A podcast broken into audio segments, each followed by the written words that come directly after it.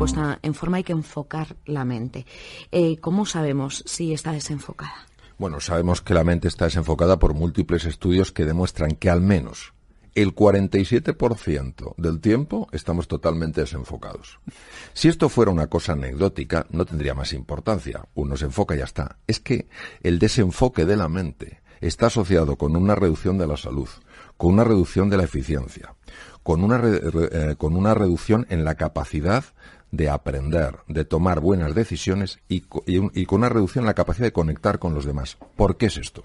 Porque hay un circuito en el cerebro uno de mis maestros, el profesor Jadson Brewer, es uno de los que más lo ha investigado, hay un circuito en el cerebro que se llama la red neuronal por defecto. Es la red del despiste. Eh, tiene sus, tiene sus, funciones hasta cierto punto, pero cuando estamos en esa red durante demasiado tiempo, hay otra red que está desconectada, que se llama la red ejecutiva central. La red ejecutiva central es la que nos ayuda a estar en el presente, es decir, en el momento, aquí y ahora, recibiendo muchísima más cantidad de información y por tanto tomando decisiones más deprisa. La red neuronal por defecto nos lleva siempre al pasado o al futuro. Al pasado, a ver qué hice, tenía que haber hecho otra, otra cosa, y al futuro para preocuparnos. Cuando uno aprende a controlar la atención, que no es someter la atención, es enfocar la atención, se ve que hay un cambio en el circuito. La red neuronal por defecto empieza a apagarse y la red ejecutiva central se activa. Esto se ha asociado con mejoras en la salud, potenciación del sistema inmune, mejoras en la eficiencia, mayor sensación de bienestar y mayor conexión. De hecho, a la red, a la red neuronal por defecto, digamos la, red del despiste, eh, hay una frase que es um, uh, a wandering mind is an unhappy mind, es decir, sería una mente que divaga es una mente infeliz. Por eso es tan importante entrenarlo. Y porque hoy en día que vivimos entre pantallas, el, ah, el grado de déficit de atención que se está captando en niños y en adultos es absolutamente descomunal. Y es muy importante entender que tras la raíz, en la raíz de eso está nuestra dificultad para enfocar la atención. Por eso es tan importante leer libros. No digo mi libro, un libro. leer libros, porque el libro te obliga a mantener la atención. Obviamente no digo leer un libro que resulte eh, insufrible, digo un libro que tenga por lo menos algo de atractivo interés para el lector. Y mantenerse ahí en lugar de decir, ya estoy cansado, me voy a ver qué hay en Internet. No, tú es el aguantar ahí, ir adiestrando, ir potenciando ese circuito, porque si nos damos cuenta estamos constantemente moviendo la atención de una pantalla a otra. Y es mentira, radicalmente mentira, que la multitarea sea algo que el ser humano está preparado para hacer. No es verdad. La atención es una capacidad del cerebro humano que cuando nosotros la dividimos, es decir, si yo en lugar de prestar atención solo a, divido entre A y B, digo, no, yo puedo estar en A y B. No. Cuando estás en A, no estás, en, B. Cuando estás en B, no estás en A. O sea, la alucinación es que estoy en los dos. No es verdad. Si estás en A, plenamente en A captarás información que no puedes captar si estás, aunque sea a gran velocidad, pasando a B. Las pantallas nos hacen ir constantemente de A a B. Por eso creo honestamente que la lectura de los libros es uno de los mejores entrenamientos. Y entiendo que hay que volver a esa lectura. El entrenamiento del alma en este sentido es el entrenamiento de esa musculatura que nos ayuda a reconectar con eso que para mí es sagrado, un ser humano es sagrado, los demás son sagrados, la naturaleza es sagrada. La meditación lo que hace es silenciar ese ruido mental, esa jaula de grillos que tenemos en la cabeza. ¿Qué hace? Aunque no nos demos cuenta porque actúa muchas veces a nivel del inconsciente, hace que no nos queramos, que no queramos a los demás y que no queramos a la naturaleza. Por eso, entre los ejercicios que yo sugiero, está el ejercicio de la gratitud. La gratitud ha sido muy estudiada, por ejemplo, en la Clínica Mayo, uno de los mejores hospitales del mundo, en Rochester, Minnesota, Estados Unidos. La gratitud, es decir, por la mañana antes de levantarse, cuando uno se acaba de despertar, pensar cinco personas o cinco cosas por las que te tienes que sentir agradecido eso se ha estudiado en múltiples investigaciones y se ve que tiene un impacto en el cuerpo. Por ejemplo, regulación de la tensión arterial en personas hipertensas, mejora del control de la glucosa en personas diabéticas. Dar paseos por la naturaleza. Hay que salir al campo, respetar el campo, no tirar papeles en el campo, no tirar latas. El bosque no es indiferente a nuestros descuidos, a nuestra desidia. Luego, también la generosidad, es decir, no solo pensar qué puedo sacar yo de aquí, sino qué puedo poner aquí.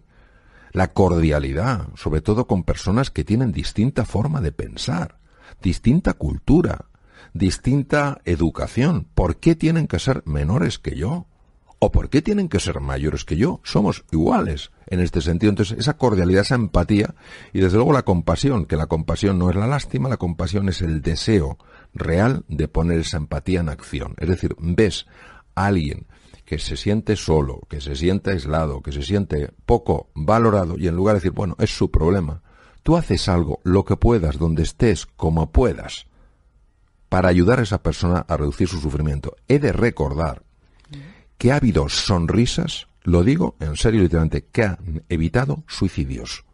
¿Por qué? Porque una persona que está en su momento más bajo, que ha perdido toda la confianza en sí misma y en el mundo, si se encuentra con alguien, aunque sea un extraño, que tenga un mínimo gesto de afecto, de cordialidad, una sencilla sonrisa.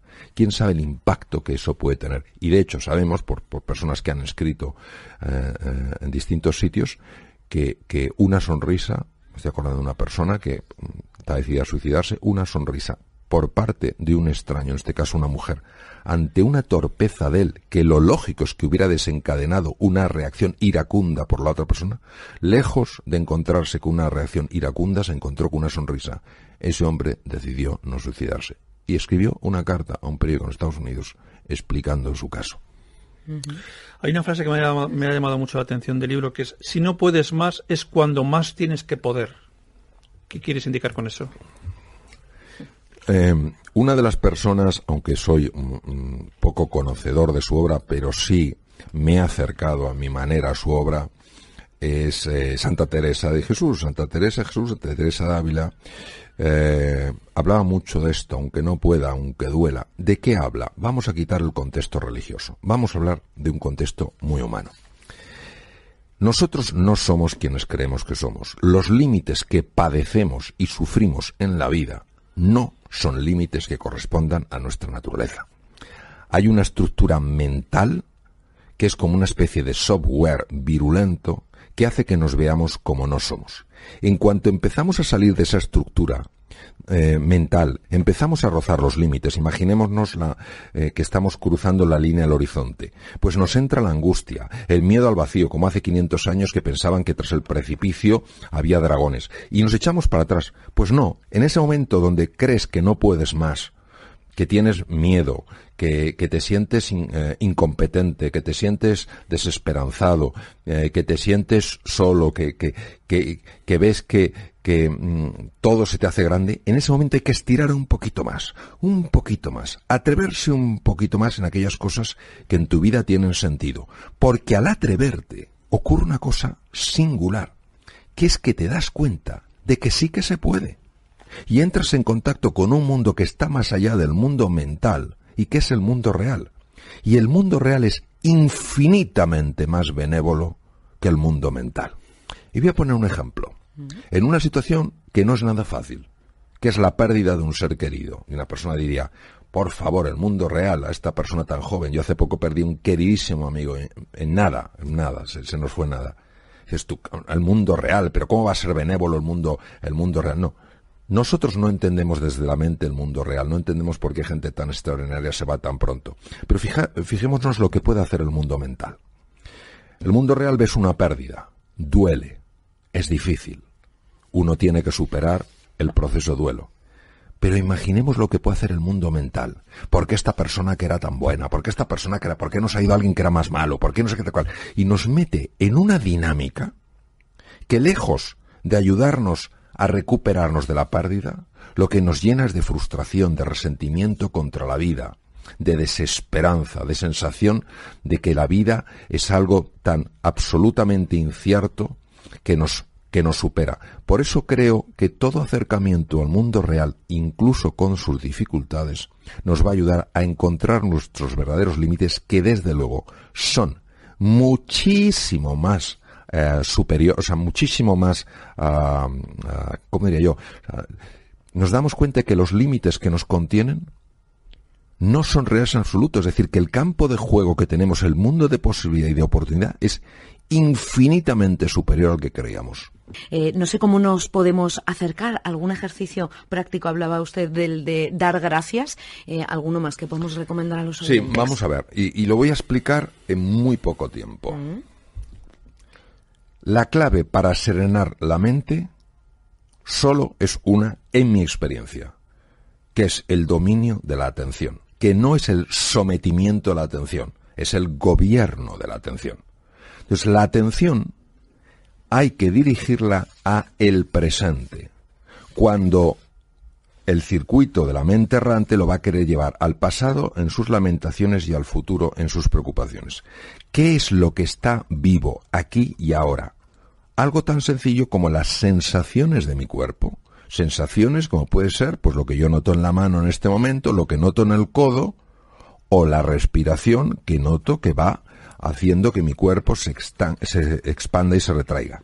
El simple hecho de llevar la atención unos minutos a esas sensaciones que expresan la existencia de un cuerpo que está vivo en el presente, tienen en sí la capacidad de reducir la actividad de la mente errante del circuito neuronal por defecto y activar el otro circuito. Si esto es tan fácil, si esto es tan sencillo, ¿por qué nadie lo hace? Porque desde el punto de vista de la mente condicionada, esto no tiene ningún sentido. Vamos a ver, estas prácticas tienen 2.500 años mínimo de, de, eh, de, haber existido. Ya en el Bhagavad Gita de hace 3.000 años ya se habla del problema de la mente, pero fue el, príncipe Sakyamuni eh, Gautama Siddhartha, el, el, primer Buda, Sakyamuni Buda, el que descubrió que la mente es caótica y cuando la mente es caótica genera todo tipo de problemas. Y que la forma de serenar la mente era el dominio de la atención. ¿Cuál ha sido la dificultad? Porque esto no se ha incorporado antes y porque ahora el mindfulness hace furor en los hospitales, en Silicon Valley, en, las escuelas, en las universidades. Porque claro, todo el mundo atribuía esto a algo muy esotérico, muy de la religión budista, poco tiene que ver conmigo, es otra cultura, a mí esto incluso me, me, me, ah, repele. No, la ciencia empezó a estudiarlo hace 30 años, una serie de pioneros, y dijeron, vamos a ver si esto tan sencillo como es poner la atención en el cuerpo, en la respiración, tiene un impacto. Y yo personalmente, con uno de los pioneros en el mundo, el doctor Harry Benson, que fue profesor mío, estábamos en el hospital, en el Deaconess de Boston. Yo estaba en trasplante hepático en aquella época y él estaba en lo que estaba, que era cardiología. Y eh, hablábamos en su despacho, y había bajado de, mi, de mi departamento, estaba en el suyo, y me decía, mira Mario, nosotros estamos aplicando esto en enfermos con patologías cardíacas que requieren cirugía, Vamos a ver, cuando hablamos de nuestra corpora hay que parar el corazón, hay que hacer una cirugía, la que sea, una, eh, válvula, un, bypass coronario, y luego tienen que ir a la UBI. Claro, en la UBI uno de los problemas, y lo sé por cuando yo estaba como uno responsable de la UBI en Estados Unidos, cuando venían los enfermos con cirugía cardíaca, pues la cantidad de arritmias que pueden hacer, muchas no tienen mucha importancia, pero algunas sí son muy severas. Pues el doctor Benson, cardiólogo de la universidad, decía, personas que han practicado esto antes de entrar en quirófano, obviamente, no el día antes, se les enseña a practicarlo antes, se les pone a dormir, se eh, van a la UBI y estando inconscientes se ve que tienen menos arritmias. Es decir, de alguna manera el cuerpo incorpora esto como un recurso. Entonces, claro, han, hecho falta toneladas de tinta y cientos de investigaciones para dar validez a algo que ya tenía validez. Pero nosotros que somos, yo entre ellos, tan, tan, con una mente tan a veces tan excesivamente científica que no lo creemos hasta que no lo vemos, hemos necesitado mucha eh, investigación científica para descubrir que efectivamente estas personas, los budistas, como también los, los eh, padres cristianos del desierto en el siglo IV después de Cristo, en Egipto, Siria, descubrieron que para estar bien en la vida hay que serenar la mente y para serenar la mente hay un camino que es enfocar la atención. Me gustaría eh, saber si dedicar el tiempo, ¿no? Tiempo personal al crecimiento personal, si podemos decir que tiene unos beneficios reconocidos por la ciencia. Sin, sin, ninguna duda. Tú fíjate que eh, nosotros manejamos sin darnos cuenta un esquema que tiene eh, bastantes deficiencias, que es yo tengo que hacer un montón de cosas para tener un montón de éxito y ser famoso, cuando en realidad habría que invertir el esquema. La clave es quién eres tú. Desde el ser, tú haces y tú obtienes. Todo lo que tiene que ver con el ser tiene que ver con el crecimiento personal. Es decir, en el fondo todos somos mineros que tenemos que picar mucha roca de granito para acabar encontrando la veta de oro. La veta de oro siempre estuvo en la mina. Lo que pasa es que nosotros solo veíamos lo superficial, que era, obviamente, la piedra de granito. Cuando uno solo ve la piedra de granito, dice, ¿con esto qué puedo hacer en la vida? Pues poco podré vender un poco de granito y obtener pues un cierto reconocimiento, un, cierto dinero por este granito. Ah, pero cuando uno descubre la veta de oro, ya sabe que puede hacer muchas más cosas con ese oro y obtener cosas radicalmente distintas a las que obtendría con el granito.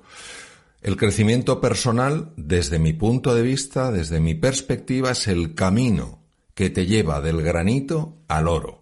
No te da el oro, el oro ya está, lo que te permite es descubrirlo. Y por supuesto, la ciencia en esto, de forma consistente, está demostrando que es así. Por ejemplo, todas las prácticas de silencio bien llevadas, que son camino hacia la beta de oro, se sabe perfectamente que cambian la arquitectura cerebral pero además en tiempos que jamás se hubiera eh, considerado posible. Se sabe también que potencian el sistema inmune, que es fundamental para hacer frente a cualquier tipo de enfermedad. Una persona que sea agradecida, que es otra forma de cavar en esa mina, una persona que sea agradecida es una persona que regula mucho mejor su tensión arterial y mucho mejor sus cifras de glucosa. Entonces, eh, al final se ve que todo está conectado. Es decir, la dimensión más sutil, que es la dimensión, podríamos decir, espiritual, la dimensión que se acerca más a ese oro, está totalmente conectada con la dimensión física, porque ambas dimensiones se pueden distinguir, pero no se pueden separar. Es como si yo quiero separar la palma del dorso de mi mano. No existe una mano que no tenga palma y no tenga dorso. Lo que sí puedo es distinguirlas, pero están tan perfectamente entretejidas que es una unidad. Entonces, en el ser humano está perfectamente entretejida su dimensión física, anatómica, fisiológica, con su dimensión mental y su dimensión trascendental. La gran ventaja de esto es que todo impacto a nivel físico, impacto positivo me refiero, que tiene que ver precisamente con el crecimiento personal, que por supuesto incluye al cuerpo, incluye nutrición, incluye descanso, incluye ejercicio físico, tiene un impacto directo en los procesos mentales. Las personas que hacen ejercicio físico, que, que cuidan su nutrición, son personas que están más tranquilas, que son más serenas, que son más entusiastas, está más, más que visto y además afecta a su dimensión anímica. Son personas más agradecidas, son personas más generosas. La persona que cuida sus procesos mentales, que practica mindfulness, que consigue equilibrar la mente caótica, es una persona que potencia, como he dicho, la función de su cerebro, la función de su sistema inmune. Y además resulta que es una persona que cuida mejor de la naturaleza, que es más amable, más afectivo con la naturaleza. La persona que por las mañanas, en lugar de enfadarse ante la cantidad de cosas que tiene que hacer, muestra una gratitud por tener un día más que poder vivir, es una persona que curiosamente vive con más equilibrio mental y con más salud física. Entonces son tres dimensiones entretejidas. ¿Qué pasa? Que normalmente, como la dimensión mental y la dimensión espiritual son dimensiones sutiles, pues hasta que la ciencia no ha mostrado cómo esas dimensiones tienen un impacto a nivel corporal, pues no se han aceptado. Nos lo hemos creído, no, no, lo hemos creído. Y a pesar de todos estos beneficios, que me estaba yo poniendo nerviosa conforme te escuchaba, porque es que realmente es brutal, ¿Cómo puede ser que sigamos sin sacar tiempo, no? Porque estás hablando de momentos de silencio, momentos de gratitud. ¿Cómo puede ser que seguimos sin sacar tiempo para una cosa que nos da tantos beneficios? Porque la lente a través de la que miramos la realidad es una lente defectuosa. O sea, nosotros nos creemos lo que nos dice la lente. Cuando la lente lo que nos está diciendo no es verdad. La lente nos está mostrando el mundo mental, no nos está mostrando el mundo real. Es decir, si yo en el mundo real tengo tiempo, pero en el mundo mental no lo tengo, yo daré más valor, más credibilidad al mundo mental que al mundo real. Pongo un ejemplo. ¿Que tenemos tiempo? Por supuesto que tenemos tiempo. ¿Que percibimos que no tenemos tiempo? Por supuesto que percibimos que no. Ahora voy a poner e, este ejemplo tan sencillo. Un amigo mío encuentra en una casa de su bisabuelo una, un pequeño baúl, que por alguna razón no lo habían visto antes, lo abre y había un periódico de, mi amigo es austriaco, un periódico eh, de aquella época, comienzos del siglo XX. Sección de sucesos. Un tranvía atropella y mata a un anciano de 41 años. A comienzos del siglo XX, una persona de 41 años era un anciano. Fíjate. Hoy podemos vivir hasta los 90 años fácilmente y nuestros hijos vivirán probablemente más allá de los 100. ¿Cómo es posible que nos quejemos del tiempo? Es nuestra gran excusa. Nosotros no tenemos un problema de tiempo, tenemos un tema de prioridades. Claro, administrar ese tiempo. Claro, ¿no? entonces, ¿qué pasa? Que nos cuesta mucho decir no a ciertas cosas. Y tenemos que entender que hay tiempo para hacer lo fundamental, pero no hay tiempo para hacer todo.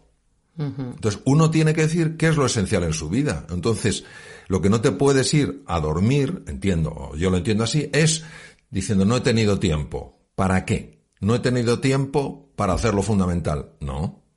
A lo mejor no has tenido presente lo que era fundamental en el tiempo que has tenido. ¿Y por qué siempre lo que no es fundamental tiene más hueco que lo fundamental? Porque yo creo que nosotros en general no gestionamos nuestra propia vida. Todos eh, tenemos un enorme condicionamiento mental a lo, a lo, largo de generaciones, no es culpa de nadie, es responsabilidad de todos el cambiarlo.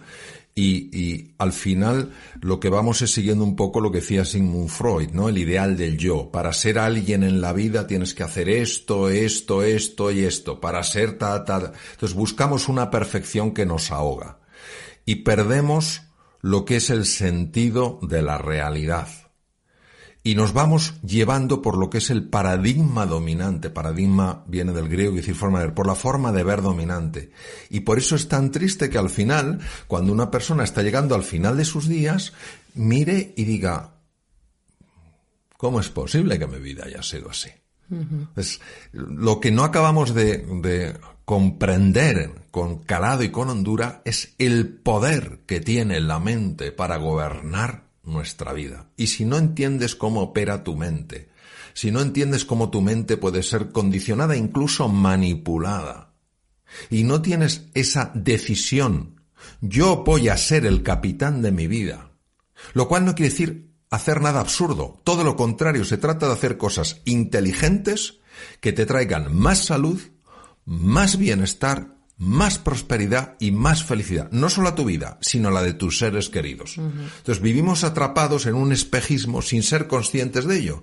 Adam Smith, el gran economista, decía, el pez no sabe que está dentro del agua hasta que alguien le saca de ella. Vivimos dentro de el agua pensando que es lo único que hay. Que solo hay recursos ahí, que solo hay posibilidades ahí. Entonces, hasta que un pececillo asoma la cabeza y dice, anda, si hay más cosas, si puedo elegir. ¿Cómo hacemos el cambio para que nos deje de importar el seguir haciendo o diciendo que hemos hecho estas cosas? ¿no? ¿Es, es miedo al que dirán o...? Sí, vamos a ver, siempre nos va a importar eh, la opinión de los demás. A mí cuando alguien dice, a mí lo que los demás opinen no me importa, no es verdad. No es verdad. A todos nos importa la uh -huh. opinión de los demás y cuando alguien haces algo con interés, le pones cariño y a lo mejor la reacción es dura, claro que duele. El problema no es que nos importe, el problema no es que nos influya, el problema es cuando nos determina.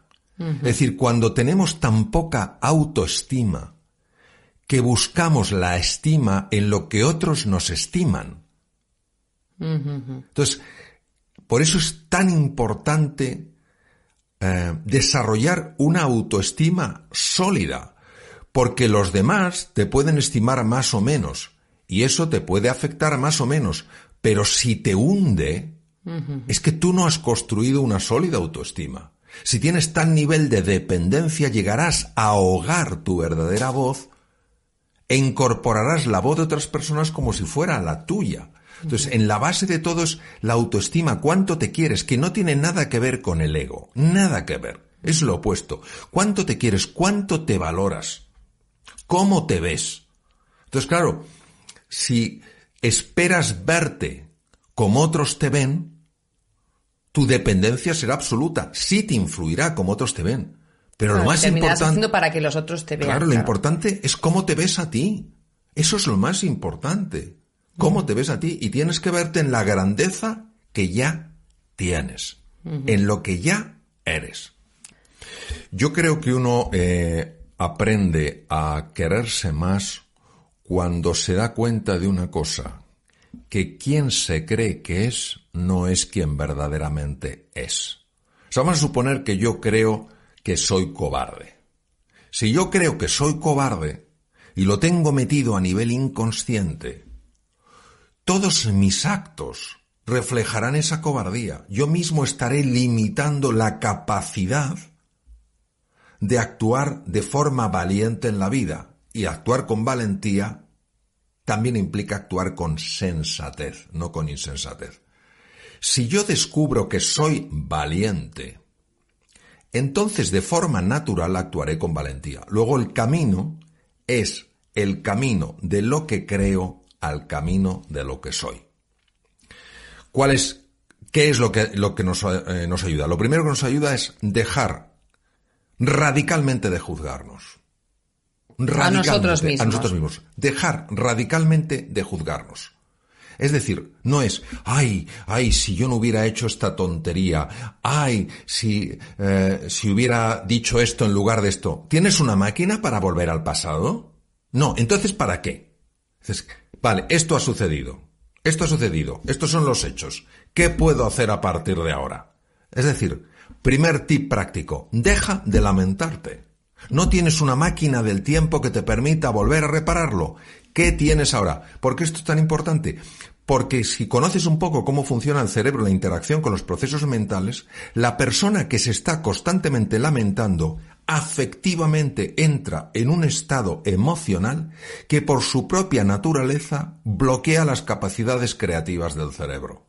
Es decir, tu capacidad de resolver hoy, de mejorar lo que hoy, la eliminas cuando te estás lamentando por el ayer. Segundo, cuando tú te estás angustiando con el futuro, ay Dios mío, ¿y esto qué repercusiones tendrá en el futuro? Y no sé qué, tal, tal, tal, tal. Esa angustia también va, va a impedir tu capacidad de anticipar en el presente para estar mejor preparado para el futuro. Eso es lo primero. Lo segundo es desarrollar la compasión hacia uno mismo. ¿Qué es la compasión? La compasión va más allá de la empatía. La compasión es acción, es empatía en acción. Es decir, he cometido un error. De acuerdo, lo he hecho a propósito, pero ¿cómo voy a cometer un error a propósito? Yo no sé las fuerzas que hay dentro de mí. Yo no sé las dinámicas mentales que operan por debajo de mi conciencia. ¿Por qué tengo que juzgarme con esa dureza? De hecho, eh, la culpa y la vergüenza, lamentablemente, en montones de contextos y en montones de países y en montones de situaciones y en montones de épocas históricas, han sido utilizadas para controlar a las personas. Yo tengo que ser consciente cuando he causado un daño.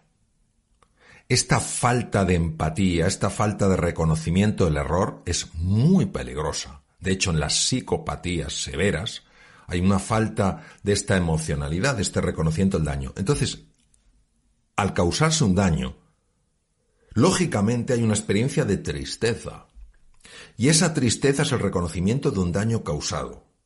Si esa tristeza la transformo en culpa y en vergüenza, lo que estoy haciendo es cambiarme. Ya el mensaje no es hay que educar a Mario, sino hay que castigar a Mario. Claro. La intención profunda es la clave de todo. Si mi intención es educar, yo abordo la situación de una manera. Si mi intención es castigar, lo que voy es a dañar. Claro. Pues es una amabilidad con uno mismo sin perder por ello firmeza. Cuando uno se va a la culpa y al castigo, ahí no hay firmeza, ahí lo que hay es dureza. Y de allí no puede crecer nada bueno. Entonces, a mí me parece, lo utilice quien lo utilice, que la culpa, que es por lo que has hecho, y la vergüenza, que es por lo que eres, no tendría que tener cabida en nuestra vida.